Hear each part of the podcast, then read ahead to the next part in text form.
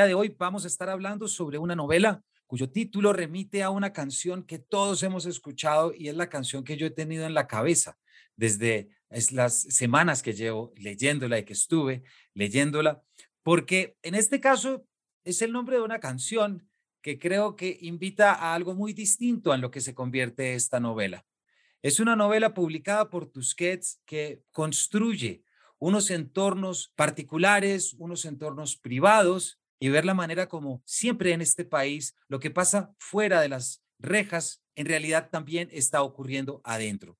Es así que quiero darle la bienvenida a Harold Muñoz, autor de la novela Sal si puedes. Harold, bienvenido a Paredro. Hola Camilo, muchas gracias por la invitación. Sí, digamos, esa canción yo también la he escuchado en varios lugares.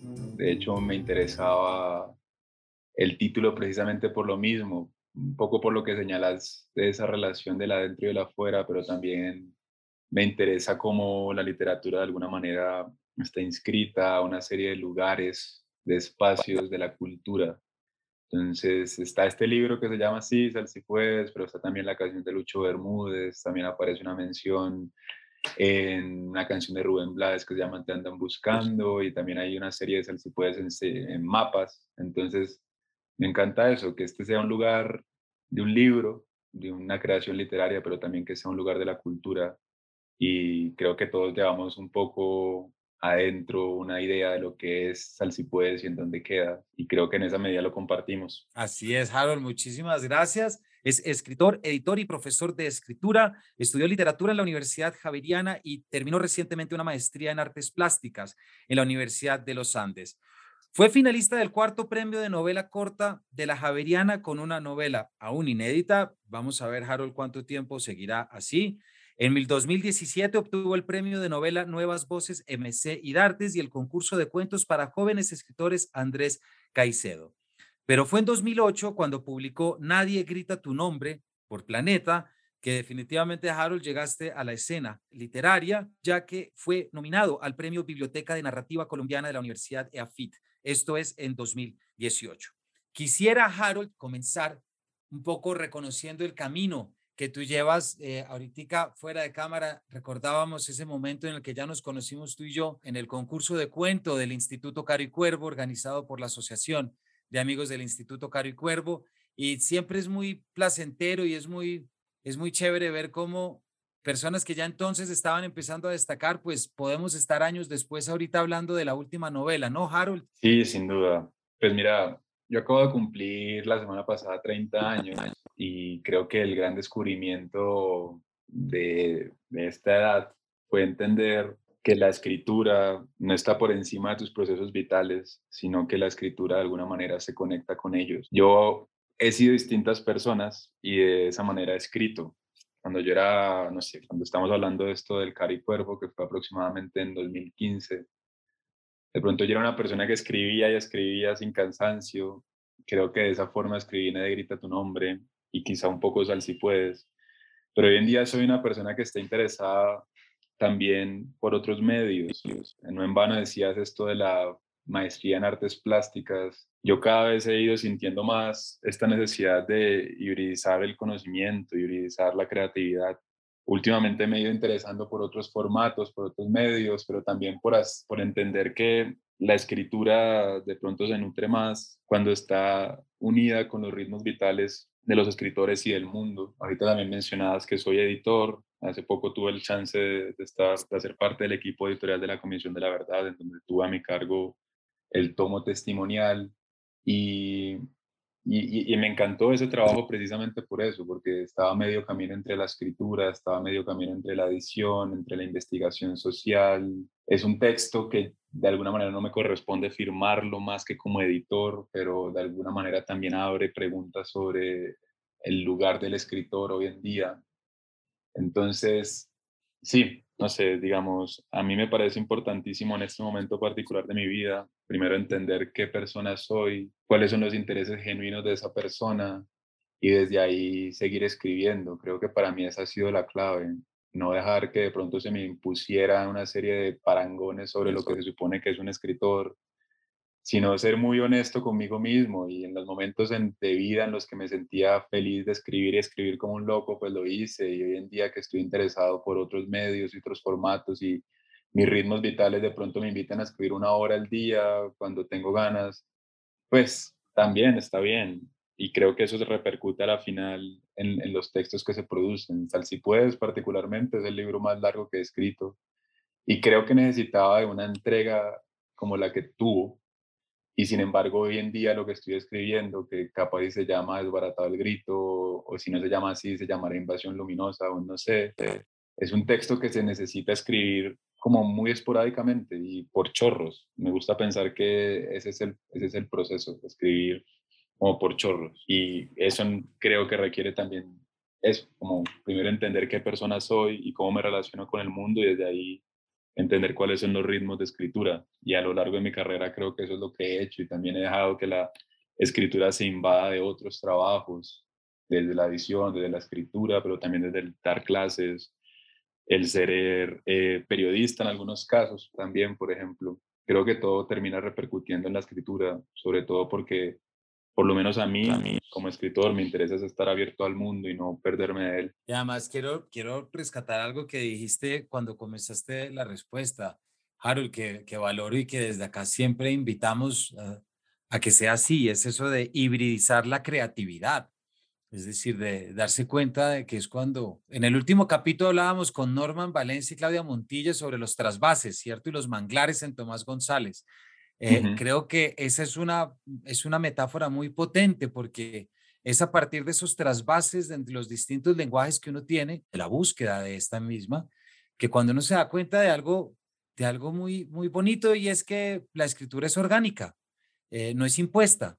La escritura también es, un, es como un coletazo que tiene ciertos aspectos de la vida que nos hacen despertar, que nos hacen buscar cosas, pero a veces no es la escritura lo que se busca, sino son las artes plásticas, porque pues cuando estamos en artes plásticas tampoco es que nos desvinculemos de la escritura en la medida en que habitamos la misma creatividad. Pero eso me lleva, Harold, a hacerte la primera pregunta. Me intriga mucho preguntarte y que nos cuentes y también que nuestra audiencia conozca el camino recorrido de esta novela de San Antonio, de la minería, de esa violencia y de repente ahorita estar ya dentro de una unidad residencial que recibe el nombre de Oasis de Guadalupe, si no me equivoco, metido en esta construcción que se llama Sal si puedes. ¿Por qué no nos cuentas un poquito de esa evolución? Es interesante la pregunta porque, digamos, Nadie grita tu nombre sale en 2018. Yo quizás pasé dos años escribiéndola, quizás desde el 2016, finales de 2015. Y sin embargo, durante ese mismo proceso de escritura yo estaba escribiendo Sal si puedes, que propone de nuevo un híbrido raro entre novela y relato, cuento. Y pasó que el primer texto que escribí al respecto, que se llama Cuando me llaman, que es el primer capítulo del libro, yo lo presenté a la revista El Malpensante cuando Ángel Unfiet era el editor Ángel, digamos, en ese momento, y él siempre ha tenido como un gesto muy lindo con los escritores jóvenes y es como de algo así como de apadrinarlos o de escucharlos. No solamente me mandó una carta de rechazo y ya, sino que me citó para que habláramos y él me dijo algo que me pareció muy interesante. Él me dijo que, primero que nada, para él eso no era un cuento y segundo, que era como una apertura a un mundo, como que él sentía que era como si yo estuviese hablando de algo más que en esa estructura se quedaba corta. Yo en ese momento no me lo tomé a mal, de hecho me quedé pensando y coincidí con él, con que yo sentía ganas de seguir escribiendo al respecto de ese mundo que se estaba gestando en ese primer texto y quedé completamente de acuerdo con él cuando me dijo que no era un cuento, si, si entendemos el cuento como de esta forma clásica, como algo redondo, como algo que de alguna manera genera como este choque o que te ilumina de un momento a otro. Efectivamente se sentía como la entrada a algo y no necesariamente era un texto, sí, redondo, era un texto que de alguna manera se explayaba. Entonces yo me quedé como con esa duda, luego tuve la suerte de encontrarme con el germen de Nadie grita tu nombre, lo exploré en el buen sentido, yo digamos creo mucho en la intuición a la hora de escribir, creo que esa es mi principal herramienta, más que la rigurosidad autoimpuesta, creo que procuro es sobre todo ser honesto conmigo mismo y dejar que la mano escriba lo que quiere escribir por el tiempo que se le dé la gana.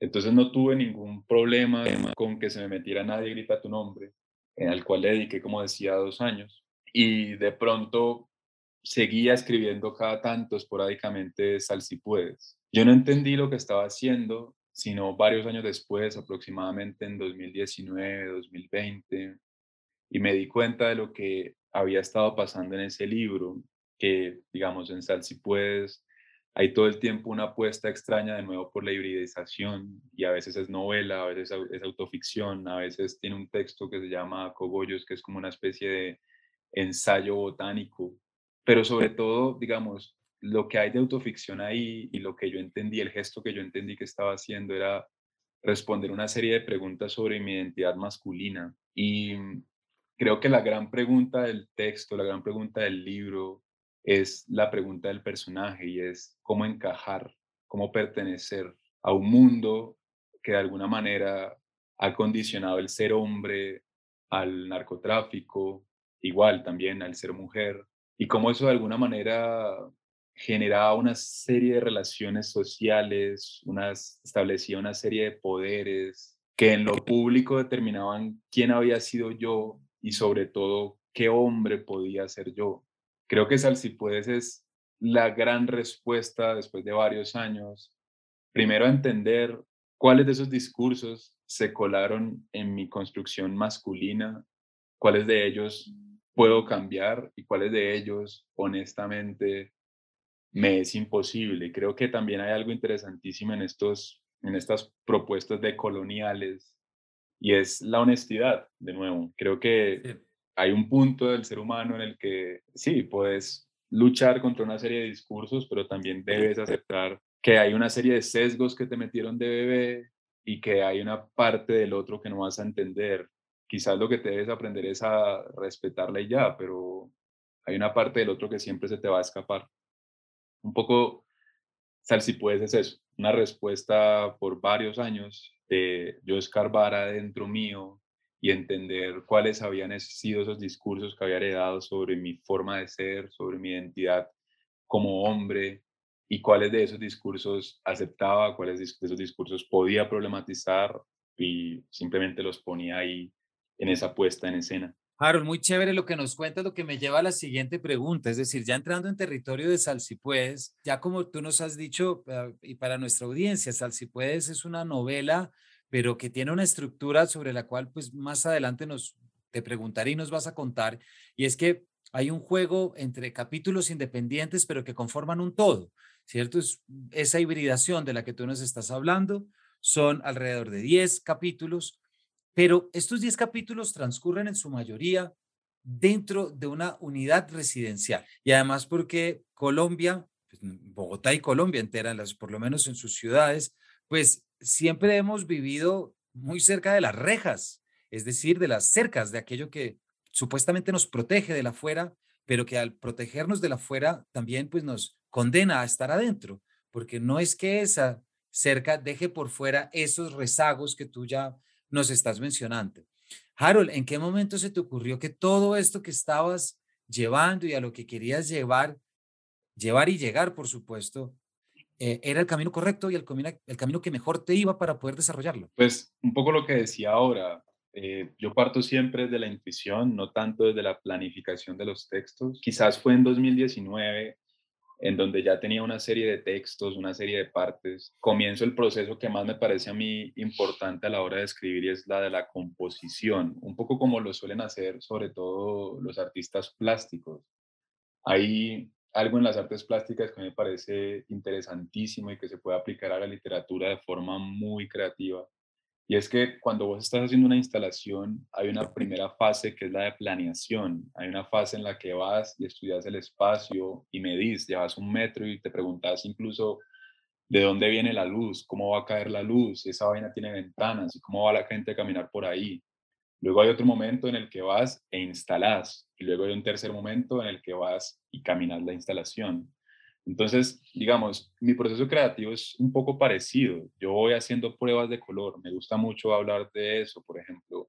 Yo primero compongo un poco desde la intuición y luego recompongo ya desde la instalación, voy viendo, voy juntando las partes para ir entendiendo primero que nada qué era lo que yo estaba haciendo, qué era lo que estaba explorando y luego cómo eso que estaba explorando, en vez de imponérselo en una estructura desde afuera, entender cuál es la estructura que viene desde adentro de eso que yo venía explorando.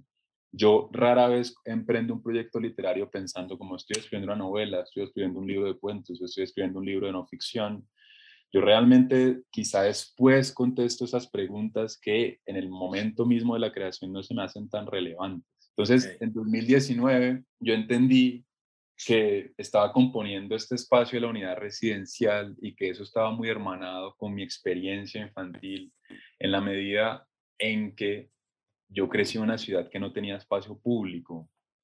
Todos mis amigos vivían en unidades residenciales que no por ser de clase media baja, como en mi caso, pues dejaban de ser como casi que barrios dentro de barrios, barrios muy enteros, digamos, mi unidad residencial, que efectivamente se llama Oasis de Guadalupe, cuyo nombre me, parece hermoso y muy diciente a propósito de esto de el afuera del espacio público, no era como un oasis en medio de un desierto, se instalaba también esa idea en el, en el imaginario colectivo sobre las unidades, ¿no? Como un lugar aparte, idealizado, seguro, bello, lleno de plantas.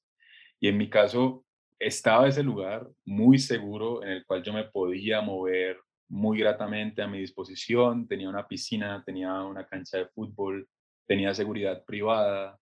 Y luego cuando salía de ahí, el único plan al que yo podía aspirar era ir a un centro comercial. Entonces yo me daba cuenta de que salía de una burbuja para meterme en otra y en el mejor de los casos yendo en otra burbuja que es el carro. De hecho, una cosa, y, hay, un, hay un ensayo que escribí al respecto, una cosa que siempre me ha llamado mucho la atención de Cali es que cuando vayas, Camilo, fíjate y vas a ver que la inmensa mayoría de carros tienen los vidrios polarizados. Y Cali es una ciudad luz, Cali es una ciudad con un clima cálido, con un sol casi que permanente, e incluso hay una desconfianza hacia ese sol, ¿no? Como que también se repele, incluso los vidrios no son lo suficientemente cristalinos para dejar entrar la luz, sino que se repele. Entonces me empecé a dar cuenta de cómo yo había crecido en una ciudad en la que no había este espacio público, sino una serie de burbujas, bajo la idea de que eso era una forma de protegerse de ese exterior. Pero luego yo me di cuenta de que todas esas relaciones de poder de las cuales de pronto uno quería defenderse en el supuesto espacio público, pues terminaban colándose al interior en las cosas más cotidianas, que de hecho es una de las cosas que más me interesa a mí explorar. A mí nunca me ha interesado, por ejemplo, a nivel histórico, los grandes gestas o las historias de los héroes o de los vencedores, sino quizás aquellos gestos cotidianos que pueden pasar desapercibidos y en los que ya una nueva postura contemporánea o de hace unos años de la historia o de los estudios sociales reconoce, ¿no? De hecho, para mí esa palabra es importantísima, la de los gestos, porque en una conversación, por ejemplo, los gestos suelen pasar desapercibidos, nos fijamos sobre todo en las palabras y en el contenido semántico de las mismas, pero también es en la forma en la que estamos hablando, en nuestra disposición del cuerpo, y aquí estoy pensando un poco en, en Úrsula K. es en el cómo hablamos y esa puesta de escena en donde también hay una serie de significados un poco desde ahí es donde me interesa también a mí repensar mi experiencia. Y yo me di cuenta de que había una serie de gestos cotidianos que hablaban primero que nada cómo se metía esa violencia de la cual supuestamente nos habíamos protegido en esta fortaleza que era la unidad residencial. Y no solamente cómo se metía, sino que en algunos casos nos aterraba, pero también había otros, que era la inmensa mayoría, en donde nos regocijábamos todo el tiempo en esa violencia. Y de alguna manera había dejado de ser algo problemático, sino una especie de filtro que nos permitía suspender lo que pasaba afuera para replantearlo desde adentro con una serie de gestos y de cotidianidades. Por ejemplo, esto no, esto aparece en el libro, pero yo me acuerdo mucho que justamente eh, una vez llegué con mi padre a la unidad residencial y una persona que tenía una camioneta, este símbolo de poder hipermasculinizado, eh, que se había parqueado justamente en el parqueadero de mi papá. Y mi papá no, le, no fue capaz de decirle nada, prefirió no decirle nada y parquear su carro afuera, ¿no? Ese tipo de gestos, ese tipo de relaciones eh, son las que a mí me interesaba explorar, ¿no? También me pasó que una vez yo estaba comiendo perro caliente con mi padre en La Novena, que es un lugar en Cali en donde se suele ir a comer perro caliente, y la persona que nos estaba atendiendo fue y nos pidió el favor de que no le diéramos la espalda a la calle porque nos podían confundir. Y yo no sé, quizá en otro estado de cosas, en otro estado de relaciones sociales, pues uno lo que hace es irse de ese restaurante. Lo que hicimos mi padre y yo fue voltearnos y no darle la, la, la, la espalda a la calle. Eso, por ejemplo. Y, y, también, digamos, me interesaba cómo esa cotidianidad, sobre todo esta parte, me interesaba muchísimo. Había condicionado mi mirada, había condicionado mi forma de ser. Y como todo el tiempo yo había recibido una serie de invitaciones para ser justamente este hombre que impone su poder a los demás desde lo económico, desde la violencia, desde lo material que es un poco lo que suelen hacer los narcotraficantes. Como también, digamos, esa historia del, narcotráfico, en mi caso particular, no solamente estaba atravesada desde el terror, sino también desde el amor. Digamos, yo tengo un tío que en este momento está extraditado en Miami por narcotráfico.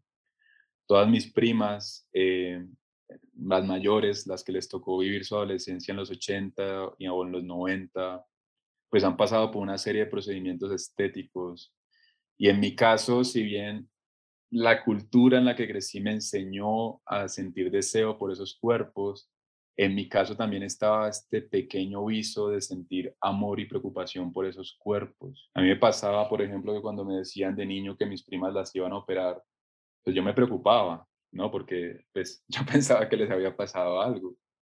Y, y, esa inocencia o esa mirada un poco desprevenida también me interesaba recogerla, porque en mi caso particular familiar, pues mi tío era una persona que nos reunía, lo que nos permitía de pronto tener algo que no había tenido mi familia era un poco excesos, ¿no? Como había un cuarto lleno de pólvora, había mucha comida, había mucho trago, que, que, era algo que no había pasado en mi familia. Y ese relato no solamente era como cuando habían buenos tiempos, cuando habían buenas vacas gordas, no, era como cuando la familia estaba feliz, como cuando la familia podía sentarse y compartir toda junta alrededor de una mesa y de pronto regocijarse en eso, ¿no? Entonces, yo, yo hoy en día pienso en mi tío y pienso es, es en el amor en el que le tengo y es en el recuerdo perpetuo de esa persona que conocí cuando yo era un niño Quizás efectivamente por lo mismo lo tenga idealizado. Pero lo que me parece interesante para el libro es entender que si bien esa figura del narcotraficante o ese trabajo que es el ser narcotraficante, también me heredó una serie de discursos muy violentos, también me heredó una postura frente al mundo muy violenta. En mi caso, también eso estuvo atravesado por el amor y por la ternura que es otro de los elementos, otro de los materiales que atraviesan a todos los personajes de Sal si puedes. A los niños, de vez en cuando les ves una serie de gestos que reproducen esa violencia exterior. También aparece una serie de gestos que contradice esa violencia desde la ternura, ¿no? creo que ese es el mundo complejo de Sal si puedes. Yo pienso que es un mundo muy gris, en donde la violencia aterra, pero también enternece o en donde el amor de alguna manera atrae, pero también genera desconfianza, en donde un hombre se tiene que presentar todo el tiempo como alguien dispuesto a imponerse a los demás, pero también hay momentos en los que esa imposición se resquebraja y aparece la vulnerabilidad de estas personas, ¿no? Me interesaba mucho estudiar eso. ¿En qué momentos yo me había permitido ser vulnerable en ese contexto? ¿Y qué pasaba si si se daban cuenta los demás que yo me lo estaba permitiendo, ¿no? Por ejemplo, ahí el libro trata de muchísimas cosas, yo también quería que fuese un libro que tratase y tratase temas de una forma muy ambiciosa. Y también hay un poco un comentario sobre la escritura y uno de esos gestos íntimos y por ende que se podía leer también como una especie de gesto vulnerable es el de la escritura, que en este caso es un niño que a veces escribe canciones de reggaetón o a veces escribe poemas o cartas. Y ese es quizás su gran secreto, porque en ese contexto, permitirse esa vulnerabilidad es de alguna manera invitar a los demás a que lo violenten. Harold, muchas gracias por esta detallada respuesta que además me trae una cantidad también de, cosas. Y es que normalmente si uno se pone a ver lo que se ha publicado en Colombia, por lo menos en los últimos cinco o seis años, la tendencia de mirar la adolescencia y de mirar el pasado me parece que estaba proveniendo más de escritoras. Fíjate, hay una novela que para mí es muy importante en eso y que siempre recomiendo, que es la novela de Gloria Susana Esquivel, Animales del Fin del Mundo, porque uh -huh. retrata muy bien esa esa Inés metida en la casa, con las violencias de la casa, con el abuelo, con la madre que no es capaz de, de, de soportar esos micromachismos. Y luego otras que han pasado por acá. Sara Jaramillo, como maté a mi padre, revisar también. Eh, Natalia Maya, también temas de Medellín específicamente. Y otros, y Margarita García Roballo también en algunas de sus novelas también repasar. Pero me parece que con lo que tú nos traes es, es también muy importante no se me ocurre ahorita y, lo que te digo, si a ti te acuerdas, por favor, dímelo, pero es ese ejercicio también desde lo masculino de poder hacerlo, en el cual uno echa la mirada hacia atrás para darse cuenta que, que muchas de esas violencias estaban absolutamente normalizadas. Yo hace poquito hablaba con alguien en la época de mi colegio, por ejemplo, un colegio privado, pero en cada prom Harold, eh, lo que se esperaba era que a alguien vinieran a darle en la jeta y se sabía a quién le iban a dar en la jeta. Y tú llegabas y dar en la jeta para quienes nos oyen de fuera, a alguien le venían a pegar puños. Es decir, es un acto de sicariato, si se quiere. No, porque es dirigido, dónde está y hay que estar allí. Recuerdo en mi colegio una vez se bajaron dos personas, además era como tarde de deportes de otro colegio, preguntándonos por un nombre y nos decían, ¿dónde está esta persona? Y wow. lo que quería era saber dónde está para ver si le podían dar en la jeta en el colegio. Entonces, uh -huh cuando empezamos nosotros desde lo masculino a darnos cuenta de ese terrible daño, por ejemplo, que nos hizo esas expresiones como el que toma, picha y pelea, y ese tipo de cosas, esa construcción de lo masculino, yo siempre pienso en dos, en, en por un lado, cuánto trabajo tenemos que hacer para liberarnos de aquello que recibimos de una manera, no voy a decir sumisa, porque éramos actores de los tiempos, pero también entendernos desde la vulnerabilidad y saber cuántas cosas terminamos comiéndonos cuántas historias terminamos, pero también desde una especie de victimismo, no victimismo, perdón, que de alguna manera fuimos víctimas de un discurso preponderante que pues nos tocaba asumir, porque es que si no lo asumías, pues nos iba un poquito, pues como Harold en tu novela, es decir, era la extrañeza, la incomprensión. Eh, estas son cosas que yo, por ejemplo, habiendo nacido en Bogotá, conecté mucho con tu novela, fuera de nosotros, y creemos que no, pero hay muchas frases de ese relato que se terminan escribiendo en nuestra memoria y se normalizan. Quisiera, Harold, leer de la página 22. Estoy en el kiosco poniendo música. Suenan disparos. Pasó en el lavadero de carros, dice Luisfer. ¿Cómo sabes? Me lo soñé, responde. Acabo de tener un déjà vu. Le hacen caso porque ninguno tiene otra teoría sobre lo que acaba de pasar. Suben al quinto piso de la Torre F. Yo vivo en el 301F. Les digo que voy por mis binoculares y que ya los alcanzo. Ellos siguen de largo, como si no me hubieran escuchado. Luisfer tenía razón. Desde arriba se ve a un pelado sentado cerca del cuerpo. Tiene, le pongo yo, más o menos 11 años como casi todos ellos. Para Andrés tiene más, unos 14 como Ahmed, por lo alto, dice. El pelado se quita los zapatos, unos Nike como los de Ahmed, pero negros y con más cámaras de aire. Hace lo mismo con el muerto, lo descalza. Y en lugar de abandonar las medias de su padre en el cemento, se las pone manchadas encima de sus medias y se sienta en un charco de agua sangre. El pelado grita, se soba los pies, apoya la frente en las rodillas, se cubre las orejas. ¿En dónde le pegaron los tiros? pregunta uno de ellos. No se ve, responde Mateo, que está mirando por mis binoculares. En el culo, dice Luisfer. Y todos se cagan de risa. Yo me cago de risa. Después de que recogen el cuerpo, volvemos al kiosco. El resto del día lo pasan echando teorías, que el tipo andaría comerciando. No, que nomás era un lavaperros de alias cavernario. No, capaz y no era nadie, un cualquiera mal parado pero por lo menos el hijo quedó con palo de camioneta, ¿no? Déjà vu es una palabra en francés Eso me dice mi padre, luego de que vuelvo al apartamento. No sé si nos quieras comentar algo de, esta, de estas páginas, Harold. Sí, bueno, varias cosas. Eh, también uniéndolo a mí, pues con lo que decías vos. Pues mira, ahí en algo tan cotidiano, de nuevo aparece una serie de invitaciones que precisamente por su cotidianidad se naturalizan tanto que uno simplemente las termina asumiendo. Por ejemplo, la invitación a la risa, reírse de ciertas cosas eh, que de alguna manera sí dan risas, desde quizá una mirada un poco escatológica, pero que de alguna manera van condicionando tu humor, ¿no? Y en la medida que van condicionando tu humor, van construyendo tu mirada frente a una serie de cosas que no tendrían por qué dar risa y también de alguna manera van construyendo, Exactamente, sí. van construyendo una, una masculinidad demasiado, demasiado agresiva con vos mismo.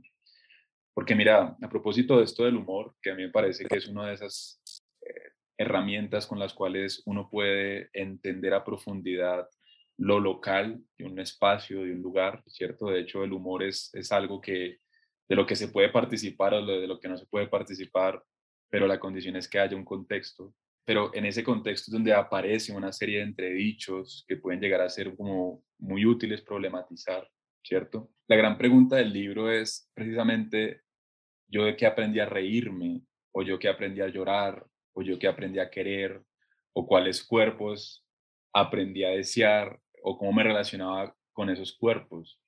No únicamente para llamarse de pronto víctima de una serie de discursos masculinos, sino de alguna manera también entender y responsabilizarse de cuáles de esos discursos quiero deshacerme y cuáles de ellos me son imposibles deshacerme. Yo creo que ahí es donde está el verdadero gesto de reconciliación o lo que nosotros como hombres podemos hacer de forma feminista y más que llamarnos aliados, más que de alguna manera vender esta, con todo respeto, mentira de que ya nos deconstruimos y podemos entender a profundidad la experiencia femenina del mundo, de otras identidades de género. Creo que, creo que la responsabilidad que tenemos es justamente tratar de entender qué aprendimos, desnaturalizar el lenguaje y nuestra mirada para lo mismo, denunciar aquello con lo que no estamos de acuerdo y también decir cuáles de esas partes nos resulta quizá imposible desactivar, cuáles de esas partes de alguna manera nos construyen como hombres, estamos contentos o satisfechos de que lo hagan, no para seguirlas reproduciendo necesariamente, pero sí para hacerse responsable de ellas, ¿no? Entonces, esa, esa escena que acabaste de leer es una escena que yo viví. Y yo me acuerdo que una de las cosas que más, o sea, el, recuerdo más fresco que tengo es, es cómo eso que estaba pasando enfrente de nosotros en ningún momento nos dio miedo. O quizás nos dio miedo, pero no podíamos expresarlo. Pero creo que el sentimiento que yo tenía en ese momento era el de, el de estar pasando un buen momento, el de estar pasando un buen momento con, con mis amigos. Y creo que todo el tiempo teníamos este gesto de querer construir la historia de lo que había pasado, pero lo hacíamos justamente desde esa mirada, desde ese lenguaje que ya estaba atravesado por esta serie de discursos de los que he estado hablando, y ahí aparecía evidentemente ese sesgo que ya estaba completamente afincado.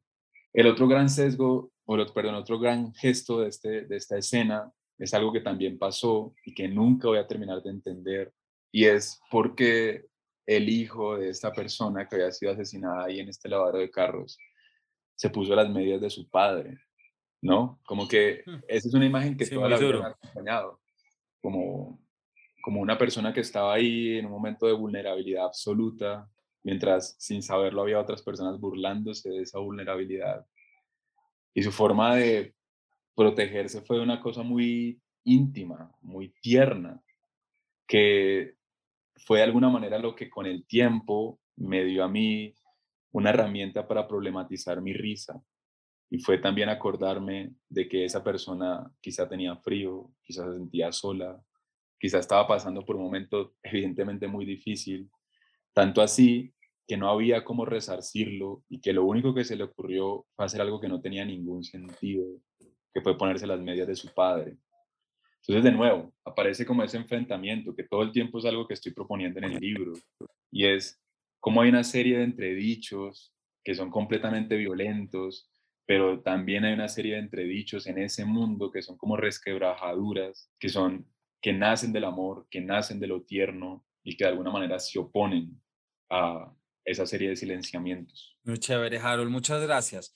Otro tema que creo que está pues muy claro en la novela es el tigre, quien podemos pensar que es el tigre Castillo, eh, pero más allá de eso es en el fútbol, ¿cierto? Y el tigre Castillo, que después también nos recordó el accidente de Freddy Rincón, ¿no? Como dos accidentes tan parecidos de, de futbolistas. ¿Por qué no nos cuentas un poquito esa presencia futbolística, el equipo Barón Rojo, etcétera, y lo que eso también genera dentro de esto que nos estás hablando muy bien de la construcción de lo masculino? Evidentemente, como decía, eso también se puede leer en algunos casos como un libro o novela formacional, ¿no?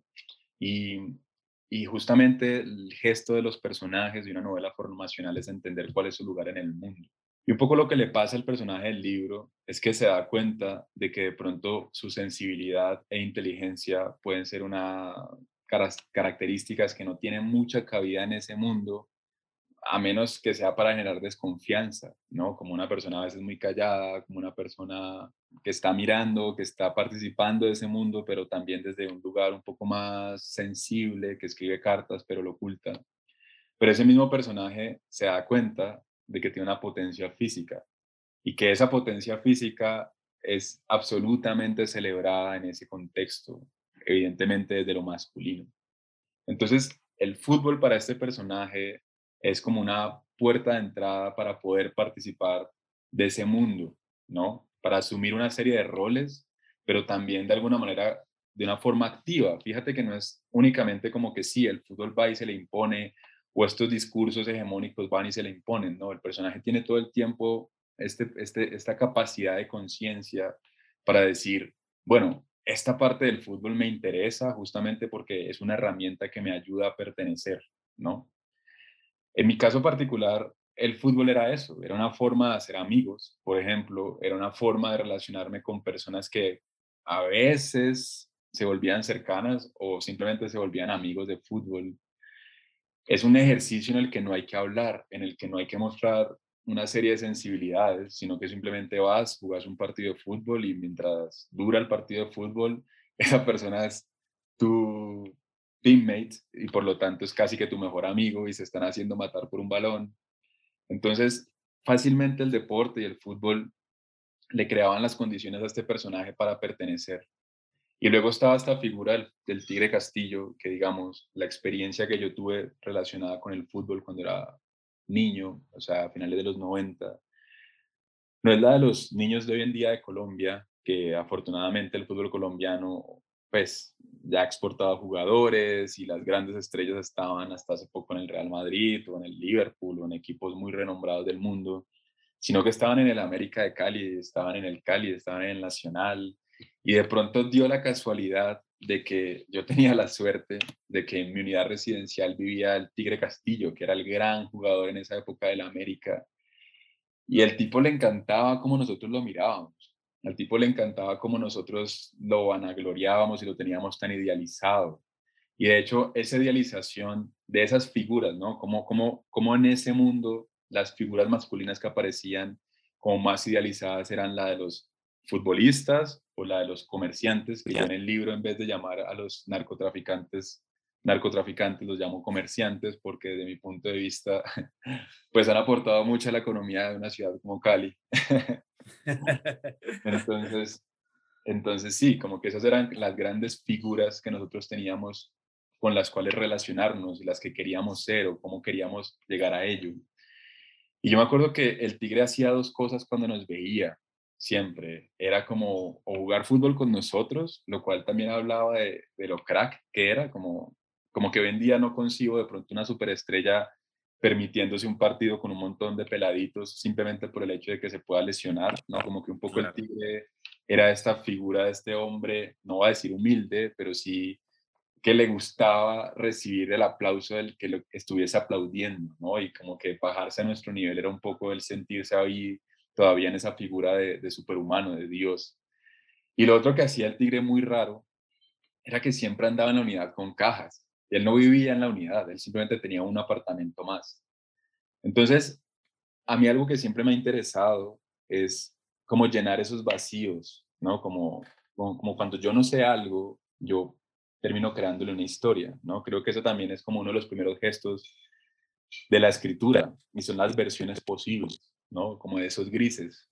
Entonces, sí, digamos, esa figura del fútbol primero le permite al personaje pertenecer a un lugar, pertenecer a Sal si puedes, entender que esa potencia física sea celebrada por los otros y por lo tanto ahí su identidad tenía un lugar, ¿no? En medio de esta lucha formacional que él está viviendo.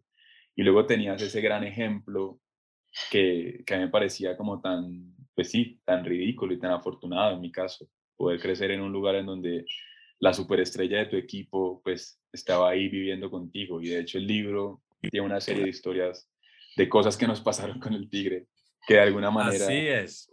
están relacionadas con, con esos discursos de los que vengo hablando, pero pues que en ese momento simplemente nos parecían fascinantes y ya ahí estábamos viéndolas con los ojos y con los sentidos en general súper abiertos y aprendiendo una serie de cosas que, que hoy en día creo que me pesan y que justamente me, me gustaría cada vez más entender para problematizar. Muy chévere, Harold. Muchísimas gracias porque creo que ya a la audiencia le queda bastante claro cuál es ese retrato que, que puede llegar a entender, porque yo sí creo que la literatura no es su única responsabilidad, no nos vamos a cansar de decirlo, pero sí puede suplir esa responsabilidad de poder traernos el pasado para entenderlo, para sanarlo, para comprendernos, para dar otra oportunidad, en fin, para poder encontrar otras eh, opciones de entender lo que tenemos. Eh, Harold, se nos agota ya el tiempo. Estamos un poco alargándonos, pero no puedo dejar de preguntarte que nos cuentes así sea brevemente, ¿cómo fue esa experiencia después de escribir esta novela que trae tantos aspectos de tu vida sobre lo que es mirar atrás, con lo que supuso la edición de ese volumen de la Comisión de la Verdad? Pues mira que algo, algo que a mí me interesaba muchísimo en Sal Si Puedes era disfrutar de la forma en la que hablamos en Cali que yo creo que es un reto, ¿no? Creo que es un acento en particular que en ciertos productos culturales colombianos a veces se perratea muchísimo. A veces es como que cuando uno ve una puesta en escena de, de, una novela, por ejemplo, una novela de televisión, pues hay como una exageración ridícula en la que yo termino preguntándome en serio cuál de mis tías hablará así. Ojalá existiera, porque además me parecería chistosísimo tener una conversación con esa persona. Pero me interesaba era sobre todo entender el material rítmico y sonoro que había en el acento caleño. Yo creo, y de hecho invitaría a la audiencia a que se permita de pronto leer estos textos en voz alta, leérselos a alguien. Yo creo que este es un libro que escribí pensando en que ojalá se leyera en voz alta. Y luego tengo la suerte de llegar a la comisión en donde resulta que el comisionado Alejandro Castillejo, quien tenía a su cargo la conceptualización del tomo testimonial también estaba buscando la forma de construir un texto que se leyera en voz alta. Creo que tiene todo el sentido justamente eso para un texto hecho de testimonios, ¿no? Claro. Entonces, fíjate que coincidió con que yo hubiera terminado este libro, pero también coincidió mi apuesta o lo que a mí me interesa la literatura, en dos cosas particularmente. Una de ellas, el sonido de las palabras, digamos, yo trato de que mis textos sobre todo tengan un ritmo. Yo creo que en la idea de ritmo es donde uno puede encontrar una verdadera definición de, estilo, ¿no? Como cuando alguien habla con determinado ritmo y no en lo que dice, pero sí con el ritmo en el que dice algo, es que nos dejamos atrapar por esa persona que habla. Creo que en esa medida, de hecho, eso es lo que logra la música y es establecernos un ritmo vital que nos lleva a querer bailar, que nos lleva a querer estar triste o que nos dispone frente al mundo es desde el ritmo, ¿cierto? Yo reproduzco todo el tiempo ese gesto de la música en la literatura y entiendo que mi, o mi estilo es la forma en la que produzco un ritmo, ¿cierto? Pero ese ritmo está completamente emparentado con el acento caleño. Pero para poder llegar a eso, creo que algo que he venido tratando de hacer es educarme en la escucha. Y creo que el gran trabajo en el tomo testimonial era precisamente aprender a escuchar. Hubo una serie de momentos en los que yo tuve que ir a las transcripciones, en los que tuve que ir a, escuchar las grabaciones, porque no era suficiente el texto, no era suficiente cuando la gente a veces decía ciertas cosas y en la transcripción aparecía el texto llano, pero no aparecía de pronto la incomodidad sonora con la que una persona había hablado. Entonces, creo que el gran reto de la edición en este caso, de la escritura en este caso, era cómo el lector podía llegar a percibir algo de esa incomodidad que se percibía en la disposición en la que la persona había hablado, más no únicamente en sus palabras, ¿cierto? Cómo hacer como ese ejercicio de traducción, porque yo creo que en lo testimonial lo más importante a veces es lo que no se dice o cómo de alguna manera sentimos una serie de incomodidades a la hora de construir nuestro propio relato. También pasaba muchísimo que como la Comisión de la Verdad, digamos, era un órgano que estaba regido por una serie de discursos o aproximaciones, ¿no? una serie de herramientas muy cercanas a los estudios sociales, a la antropología, a la sociología, a la psicología, pues hay una forma de relacionarse con el otro que está muy condicionada, que incluso le pasa a los periodistas. A veces lo mejor de una entrevista no sucede cuando estamos entrevistando al otro, sino de hecho cuando se acaba la entrevista, cuando ya nos hemos conocido con esa persona. Entonces, parte del trabajo de edición era como meterse muy adentro de lo que habían dicho las personas, pero sobre todo en aquellos momentos en los que parece que no están respondiendo la pregunta que se les hizo. Que ese es de pronto como el segundo gran gesto que yo trato de tener en mí, en lo que escribo, y es fijarme casi que un poco a contrapelo en esa construcción identitaria, en aquellos momentos que pareciera que en, los que no está pasando nada, pero está pasando de todo.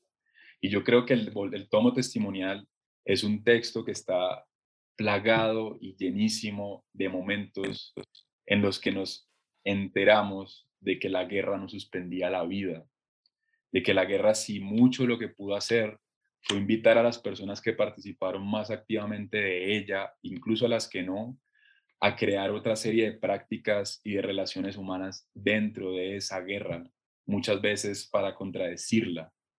No en el sentido de acabarla, sino de alguna manera anteponer una serie de actitudes como una forma de resistencia.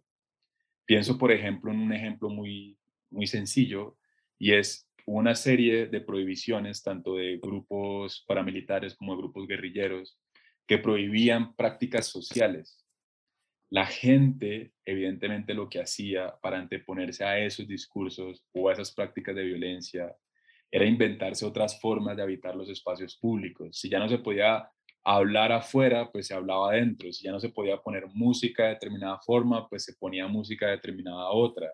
Si estaba prohibido salir a las 5 de la mañana, pues se salía a las 3 de la mañana. ¿no? Y eso cambiaba completamente la experiencia de las personas a la hora de caminar una serie de territorios que les pertenecían, pero que ya no lo veían a las 5 de la mañana, sino a las 3. Imaginémonos eso a nivel personal, como uno levantarse en Bogotá a las 3 de la mañana, pues también un poco redescubrir la ciudad.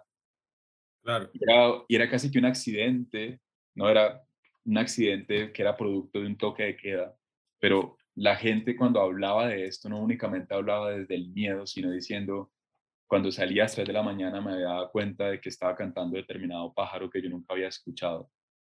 Entonces, aparecía una serie de gestos que todo el tiempo nos recuerda esto, que la guerra, por más que se lo proponga, no es capaz de detener la vida.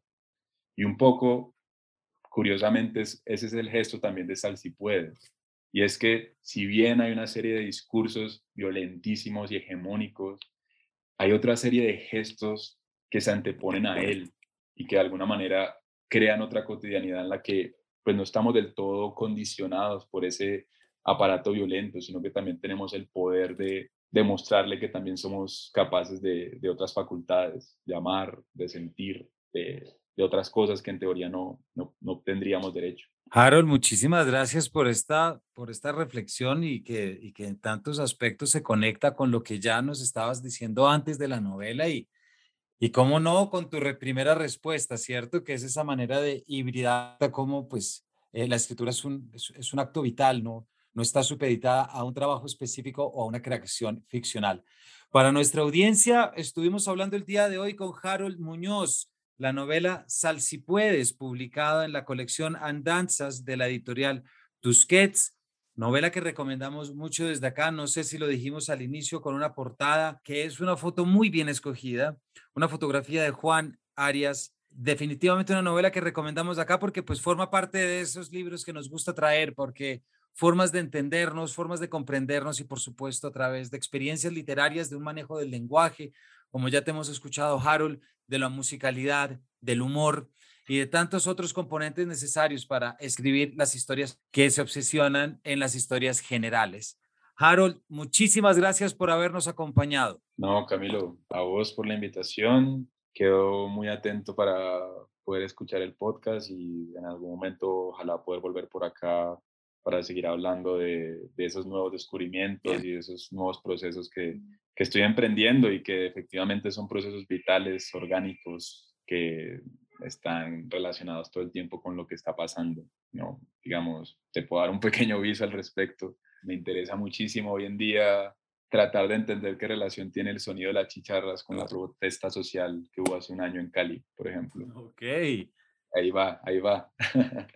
bueno, pues entonces, Harold, por acá, volverás a estar por acá, siempre invitado, la puerta abierta y estaremos muy pendientes. Estoy seguro que no solamente yo, sino también nuestra audiencia de lo que viene. Muchas gracias y a todos ustedes, muchas gracias por habernos acompañado y nos vemos en una próxima edición de este Paredro.